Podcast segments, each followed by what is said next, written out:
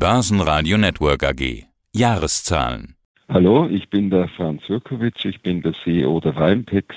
Die Weinpex ist ein in Wien domiziliertes Immobilienunternehmen, das für sich selbst Projekte entwickelt und das auch als Bestandhalter die Projekte relativ lange hält. Unser letztes Interview war im August 2021. Da haben wir uns unterhalten mit der Überschrift War Rimpex wieder zurück in die Gewinnzone gekommen. Jetzt gibt's die Jahreszahlen. Das Periodenergebnis für das Geschäftsjahr 2021, das haben sie mit 12 Millionen Euro deutlich verbessert. Im Vorjahr, im Corona-Jahr 1, waren es 31 Millionen minus. Sie sind spezialisierte Immo-Entwickler für Büros und Hotels. Bevor wir in die Zahlen tiefer einsteigen für die Aktionäre, wo gibt es denn jetzt bei Ihnen Auswirkungen mit Russland-Ukraine-Krieg und den Sanktionen? Sie haben ja Töchter in Russland. Wie sind Sie betroffen, zum Beispiel mit Ihrem Airport City in St. Petersburg? Es ist so, wir haben äh, die, unsere Investitionen in Russland schon vor der Krise, wenn man das englische Wort Ring-Fence wäre hier zutreffend, mehr oder weniger so weit ausgliedern können oder selbstständig machen können, dass die in Rubel denominierten Mieteinnahmen die lokalen Verpflichtungen, sei es jetzt Bankkredite, Tilgungen und auch die lokalen Kosten vollständig deckt. Das heißt, wir sind, die, diese Einheit ist jetzt von Zuschüssen aus Wien schon seit eigentlich langer Zeit unabhängig. Und wir haben halt für unser eingesetztes Risikokapital, das jetzt als äh, Eigenkapital eingezahlt oder als Gesellschafterdarlehen ist, nur mehr Rückflüsse, die halt zu, jeweils zur Verfügung stehen, als Rendite auf unser eingesetztes oder als Verzinsung unseres eingesetzten Kapitals. Das heißt, es trifft uns nicht unmittelbar. Natürlich betrifft uns die, und das war auch ein, einer der Gründe, warum wir im letzten Jahr ein starkes Minus hatten. Das war nicht ein operatives Cashflow-Minus, ganz im Gegenteil, sondern es war ein Bewertungsminus, weil damals der Rubelkurs sehr schlecht war, auch der auch der Slotty-Kurs. Wir haben viele Investitionen in Polen und dadurch kam es eben zu negativen Bewertungen und dadurch Wertverluste, die wir in der Bilanz letztes Jahr zeigen mussten. Generell darf ich vielleicht Folgendes sagen. Wir haben uns im Jahr 21 deutlich verbessert, was die Vermietungsleistung betrifft. Wir sind bei allen Immobilien zu 96 Prozent vermietet. Und bei unserem größten Bürohaus, das ist das Ogrodova in Wutsch, Lodz, wie man in Deutschland sagt, dort haben wir einen Vermietungsstand mit Jahresende von ca. 83 Prozent gehabt. Und wenn ich das jetzt gewichte mit den anderen Investitionen, komme ich eben auf die 96 übers gesamte Portfolio. Nun haben wir jetzt weitere Vermietungsleistungen im Ogrodova gehabt. Das heißt, im Jahr 22 wird hier dieser Faktor noch etwas besser werden. Da komme ich gerne gleich nochmal drauf zurück. Nochmal, um das zu verstehen mit Airport City.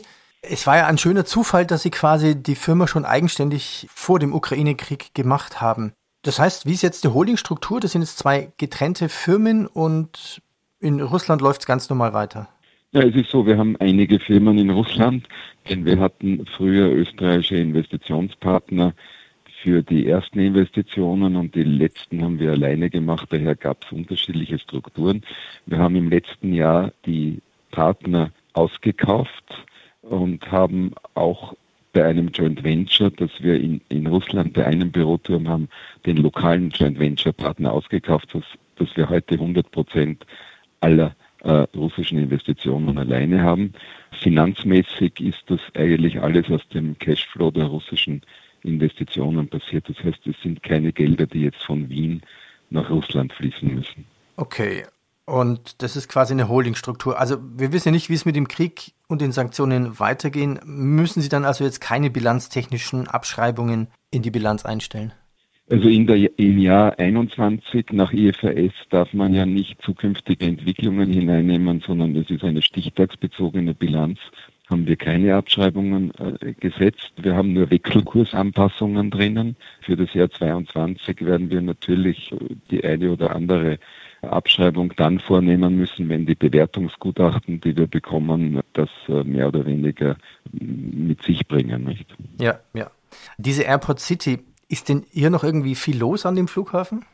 Es ist so, die Airport City geht zurück auf, also Sie müssen sich das so vorstellen, der, äh, in St. Petersburg ist der Terminal, äh, es gibt einen neuen Terminal, wie wir gebaut haben und begonnen haben und auch uns Airport City als Namen gebrandet haben, gab es einen, ich sage jetzt einmal salopp, einen alten Terminal, der zwar einige Ausbaustufen hatte, und dann hat die Flughafengesellschaft den, zwar dieselbe Landebahn, aber auf einer anderen Seite der Landebahn, also mit dem Auto fünf bis sieben Minuten entfernt, einen neuen Terminal gebaut, an dem auch die Fraport beteiligt war und die den auch gemanagt hat. Und dadurch ist das reine Flughafengeschäft von uns eigentlich, hat sich entfernt. Wir sind halt sehr nahe, aber es ist nicht so, dass sie zu Fuß hingehen können. Mhm. Wir haben dort zuerst ein Hotel gebaut, das aber eine starke Konferenzfläche hatte. Das, äh, wir haben dann einen internationalen Operator genommen, Crown Plaza, das ist ein Brand der Intercont-Gruppe, der IHG. Und wir haben zwei Bürohäuser errichtet und ein drittes im Bau. Und wir haben auch ein multifunktionales Gebäude, das besteht aus ähm, High Security Storage für unseren Mieter aus den Büroflächen, äh, Garagen und auch Büro hat. Und wir sind, alle Flächen sind voll vermietet mit Ausnahme des Hotels. Beim Hotel haben wir einen normalen Hotelbetrieb, der von Crown Plaza betrieben wird, gemanagt wird. Jetzt hat man sich schon gefreut, dass man Corona abhaken kann und dann kommt natürlich sowas noch dazu. Zum, zum normalen Geschäft. Sie sind als Büro- und Hotel-Spezialist unterwegs, entwickeln Immos. Das haben wir jetzt schon immer wieder besprochen. Neuvermietung in Ungarn und Polen. Sie haben schon ein bisschen begonnen zu erzählen. Baustart in Krakau. Was sind das alles für neue Projekte? Wir haben im letzten Jahr 21 einige Baugenehmigungen bekommen. Wir haben in Krakau zwei Bestände. Das eine, alle sind an einer Straße, die Mogilska heißt. Und auf dieser Straße haben wir zuerst mal ein altes Bürohaus gekauft. Da war ein in Deutschland bekannter Mieter drin. Lurge wird Ihnen was sagen, ein großer Anlagenbauer, der seit Jahren zur Air Liquide Gruppe der französischen technischen Gasproduzenten und die haben wir als Mieter gewonnen für das danebenliegende neue Bürohaus und haben aber ihnen das alte Bürohaus abgekauft. Und wir haben jetzt das neue Bürohaus äh, voll vermietet, auf das komme ich gleich, und das alte Bürohaus haben wir renoviert total und haben es ebenfalls voll vermietet. Und auf äh, dem Nebengrundstück des alten Bürohauses wiederum entwickeln wir eine, eine, wir nennen es intern Phase 3. Und entsteht wiederum ein Bürohaus, das wir im Moment, wir haben die drei Untergeschosse gebaut und sind jetzt gerade am, am, auf der Bodenplatte Erdgeschoss. Das heißt, wir werden circa im Sommer 23 fertig sein. Das ist eines der Projekte, die wir im Bau haben. Mhm. In derselben Straße, ein bisschen stadtnäher, zu Fuß fünf Minuten, gibt es ein, einen großen Platz, das heißt Rondo Mogilski, also auch nach dieser Mogilska Straße benannt, an dem auch die neue Oper von Krakau steht. Und dort haben wir die Baugenehmigung jetzt im ersten Quartal 2022 bekommen. Deswegen finden Sie es noch nicht in der Presseaussendung 21. Dort bereiten wir jetzt eine große Investition vor. So viel zu Krakau. In Bialystok, das ist eine Stadt im Nordosten Polens, nicht vielen so gut bekannt ist, aber eine Stadt mit 300.000 Einwohnern. Also wir als Österreicher, für uns ist es äh, die zweitgrößte Stadt Graz. Äh, das hat auch knapp 300.000 Einwohner vergleichbar. Bialystok hat Universitäten, hat äh, auch eine relativ starke historische Komponente und wir planen dort auch eine sehr zentrumsnahe Lage in drei Etappen ein Bürohaus und möglicherweise eine Mischnutzung zu entwickeln. Wir haben, also das sind insgesamt ein Neubau und zwei Projekte in Polen. Wie viel? In St. Peters. Ja, ja, ja. machen Sie ruhig weiter. Mhm. Ja, in St. Petersburg haben wir auch ein Bürohaus im Bau. Da sind wir aber schon sehr weit. Da sind wir, da erwarten wir eine, Fertig, eine technische Fertigstellung im äh, Sommer dieses Jahres. Äh, und äh, wir sind auch mit Mietern in Verhandlung, die das gesamte Bürohaus mieten wollen und dann kommt es zum Mieterausbau in der zweiten Hälfte dieses Jahres. Wie? Und äh, noch, noch bei der Entwicklung bleibend, in Deutschland haben wir vor kurzer Zeit in Darmstadt ein Hotel, aber mit einem sehr großen, mit einem auf sitzend auf einer sehr großen Liegenschaft und dort haben wir für den B-Plan angesucht und erwarten im Spätsommer, dass der B-Plan ausgestellt wird. Und dort würden wir in erster Linie gibt es vier Baufelder und wir haben für das erste Baufeld auch schon um eine Baugenehmigung angesucht, die dann mit dem Wirksamwerden des B-Plans, mit der Genehmigung dann auch äh, genehmigt werden würde. Wir planen dort ein Bürohaus zu machen. Wie viel Investitionen sind das? Wie hoch sind die Investitionssummen? Das hängt einmal davon ab, wann wir mit der Planung, also wirklich im Bau ist bei St. Petersburg eigentlich der größte Teil schon, wie soll ich sagen, investiert worden, weil wir im Sommer fertig sind. Die Baukosten in etwa für Krakau werden bei ungefähr 25 Millionen Euro liegen. In Deutschland äh, werden die Baukosten für den ersten Quadranten auch ungefähr in der Größenordnung von 30 Millionen Euro liegen. Und da werden wir sicherlich nicht vor Ende dieses Jahres, also eher im ersten Quartal nächsten Jahres beginnen. Und in Darmstadt? Wir planen aber, ja. In Darmstadt, das Office, neben dem Office haben Sie ja noch das Hotel. Ich habe das in der Pressemeldung auch gelesen, dass Sie das teilweise zur Verfügung stellen für Flüchtlinge. Haben wir, ja. Wir haben 40 Zimmer äh, kurzfristig spontan für äh, ukrainische Flüchtlinge äh, zur Verfügung gestellt, weil wir noch äh, aus der Zeit äh, der, wo wir, wir hatten ja ein großes Hotelportfolio, darunter waren auch zwei Hotels in Krakau. Und da haben wir von, wir sind nach wie vor mit den neuen Besitzern in guten Kontakt. Da haben wir einen Hilferuf aus Krakau bekommen, die sind voll und haben gefragt, ob wir wo Flächen hätten und wir haben dann spontan einen Bustransport organisiert und haben 40 Zimmer in Darmstadt, wo wir nicht voll waren, zur Verfügung gestellt und 20 Zimmer im Intercont in Warschau. Oh, sehr gut, danke. Im letzten Interview unterhielten wir uns ja auch über das Thema Firmen suchen immer öfters kurzfristigere Mietverträge und fertig ausgestattete Büros. Diese jetzt Neuinvestitionen, die Sie tätigen, sind das quasi schon Büros auf diesem Standard, also kleinere Flächen, mobilere Flächen oder flexiblere Flächen, muss ich sagen, die man einfach dazu buchen kann und, und wieder abbuchen kann? So, wir haben eine eigene Einheit gegründet, nennen wir sie Flex Office oder flexible Office. Wir haben auch am Anfang immer wieder den Begriff Coworking dafür verwendet. Es ist so, wir haben in Krakau eine Fläche im Erdgeschoss, die ursprünglich eigentlich für Geschäftsflächen gedacht war, das waren die, die wir als letzte, also wir haben das Bürohaus voll vermietet mit Ausnahme des Erdgeschosses und haben diese Fläche dann genutzt, um eine erste Einheit zu machen. Haben im ersten Jahr praktisch jeden genommen, weil es ein neues Produkt war. Das heißt, sowohl Einzelpersonen, die nur einen Tisch genommen haben, einen Desk, als auch Firmen, die jetzt fünf oder zehn Desks genommen haben. Und wir hatten, weil wir noch nicht wussten, in welche Richtung dieser Markt geht, eben eine Mischung, es sind 1200 Quadratmeter, die wir dort haben, aus Boxen, die mit äh, mobilen Trennwänden äh, mehr oder weniger abgegrenzt waren und auch offene Flächen gemacht. Und es hat sich herauskristallisiert, dass der Markt in Krakau eigentlich sehr stark von kleineren Firmen geprägt war, die entweder die Boxen genommen haben oder auch Teile dieser dieses, dieser Großfläche. Und das wird dadurch die auslaufenden Einzelmieter auslaufen haben lassen. Das heißt, wir haben heute eine Struktur, wo es nur mehr eine Handvoll der Einzelmieter gibt, die wir ganz am Anfang genommen haben, die geblieben sind.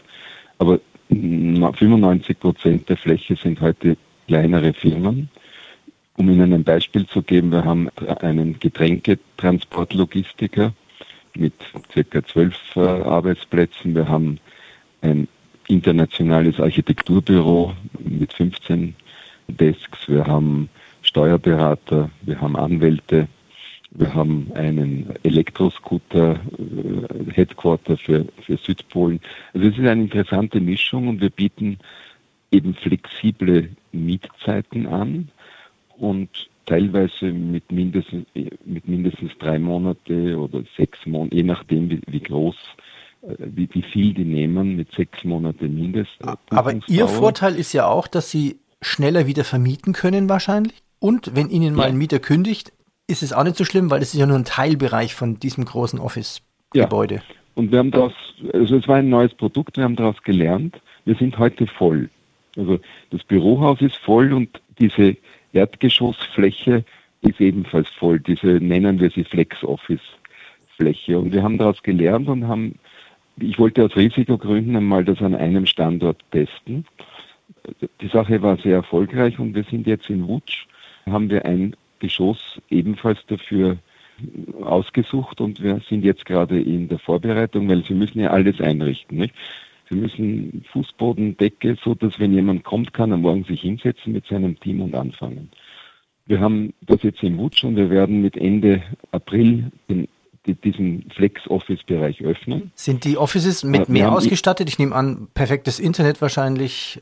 Alles, ja. Küche und, und ja. Schreibtisch und wahrscheinlich auch. Eine, ja, und der Mieter kriegt nur eine Rechnung und das ist, ist nicht nur, dass er morgen anfangen kann, aber er kriegt nur eine Rechnung. Er muss nicht einen Vertrag jetzt mit Gas, Wasser, Strom und so weiter machen und Reinigung und sich darum kümmern, sondern er kriegt eine Rechnung, da ist alles dabei. Nicht? Und wir haben eine Person, die während der Öffnungs-, also während des Tages zur Verfügung steht, die halt schaut, dass, dass, dass wenn die Leute einen, ein, zum Beispiel einen Besprechungsraum buchen oder sonstige Wünsche haben, wir, wir geben Kaffee und Wasser for free. Das heißt, dass auch, wir haben eine Küche, die, wo, die die Leute nutzen können und damit eine, eine Zone, wo es zu Interaktionen der verschiedenen Mieter kommt und das kommt sehr, sehr gut an. Ich glaube, das schaue ich mir mal an. Mhm. Oder Sie könnten mir mal Bilder schicken. Ich habe ja Ihre Präsentation geöffnet. Das sind ja auch teilweise. Ja, gehen, Bilder. Sie auf, gehen, Sie auf Co, gehen Sie auf Coworking Mogilska 43. Da finden Sie es. Ah, okay. Wunderbar. Ja. Mogilska mit Georg, ja, äh, 43 ist die Nummer. Wir wollten, wir haben zwar einen Brand, aber wir haben gesagt, wir werden den Brand erst verwenden, wenn wir es auf mehreren Standorten haben. Das heißt, wir haben uns juristisch, aber wir haben jetzt einmal die Adresse des Standorts genommen Jetzt schauen wir mal, wie, wie Wutsch geht. Wenn das so in etwa die Erfolgskurve von Krakow haben wird, werden wir das dann äh, branded by und dann kommt dann unser Brand hinein. Aufgrund der fortgeschrittenen Zeit schließen wir das Interview mit dem Ausblick. Trauen sich eigentlich einen Ausblick zu aufgrund von Corona? Wir wissen ja nicht, ob man Corona abhaken kann, ob eine Normalität im Herbst kommt oder im kommenden Winter mit dem Ukraine-Krieg wissen wir auch nicht, wie es weitergeht. Was ist Ihr wirtschaftlicher Ausblick, was Sie jetzt schon sicher veröffentlichen können, dem Kapitalmarkt für das Jahr 2022? Und was planen Sie mit der Dividende? Also für das Geschäftsjahr 2021 werden wir keine Dividende zahlen, weil eben wir in unsicheren Zeiten sind und wir müssen schauen, dass wir die Liquidität bei uns halten. Was das Geschäftsjahr 22 betrifft, möchte ich jetzt kein, kann ich nur eins sagen, ich bin ja selbst auch ein großer Aktionär zusammen mit meinem Gründungspartner äh, Georg Folian. Wir sind auch nicht Feind von einer Dividende, aber uns ging es eigentlich immer darum, dass das Unternehmen, äh, wenn Sie so wollen, unbeschadet durch die Krisen geht und wir wollen dem Unternehmen jetzt nicht Geld entziehen. Äh, das heißt, für das 22er Jahr können wir uns dann, wenn wir eine Quartalsveröffentlichung haben und wir wieder gemeinsam telefonieren, kann ich Ihnen mehr sagen. Also die Intention haben wir immer, nur wir wollen es natürlich wirtschaftlich auch so machen, dass, dass wir dem Unternehmen jetzt nicht Liquidität entziehen und das dann vielleicht teuer refinanzieren müssen. Das macht ökonomisch keinen Sinn. Was das Geschäftsergebnis betrifft, dann würde ich so sagen, von den Mietleistungen werden wir höhere Mieteinnahmen haben. A, weil die Bürohäuser eben aufgrund des schon sehr hohen Vermietungsgrads eigentlich mehr Mieten bringen, weil auch die, wenn Sie einen neuen Mieter nehmen, macht er meistens einen Mieterausbau. Und das heißt, diese Zeit gibt man ihm dann mietfrei. Das sind drei Monate und manchmal auch mehr.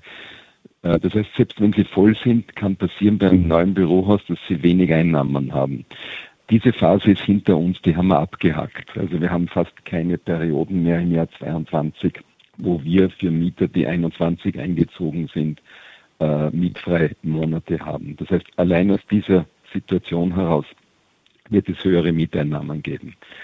Was die Währungsdifferenzen betrifft, kann es natürlich zu Schwankungen kommen. Wenn, wir haben zum Beispiel in Russland Mieteinnahmen in Rubel und wenn der Rubel jetzt wieder irgendeinen Sprung macht nach unten, dass er abwertet, haben Sie zwar einen vollzahlenden Mieter, aber Sie haben weniger Mieteinnahmen in Euro und wir bilanzieren in Euro. Das kann ich nicht vorhersehen. Für die Zeit im Moment ist der Rubel stabil. Das heißt, der Kurs heute oder der letzten Tage ist ungefähr dort, wo er im Schnitt letzten Jahres war. Das heißt, wenn dort kein größerer Einbruch ist, werden wir dort eine Kontinuität sehen. Was die Ankäufe betrifft, ich habe, Sie haben vorher mich gefragt, wir haben ja Minderheitsanteile gekauft, einerseits von den österreichischen Aktionären, andererseits auch von einem russischen Joint Venture Partner, das war ein Pensionsfonds. Dadurch kommt es auch zu höheren Mieteinnahmen in der Bilanz, weil das Joint Venture mit dem Pensionsfonds war als Finanzergebnis gebucht und jetzt ist es das zu uns zu 100 Prozent ein normales, hundertprozentiges operatives Ergebnis. Summa summarum, wir werden höhere Miteinnahmen haben. Wir werden natürlich auch in der Entwicklung weiterkommen und wir sind bis jetzt eigentlich ganz gut unterwegs in Termin und im Budget, was die Entwicklungsprojekte betrifft. Die Wechselkursrelationen oder Auswirkungen, negative Auswirkungen aus einem weiteren Hochschaukeln von Sanktionen, da möchte ich keine Vorhersagen machen und hoffe, dass es, dass es uns dabei nicht negativ trifft. Ich bedanke mich bei Ihnen für das Update zu den Jahreszahlen und zum Ausblick. Herr Jukovic, ich danke Ihnen. Gerne. Ich wünsche Ihnen einen schönen Tag. Börsenradio Network AG. Das Vorstandsinterview.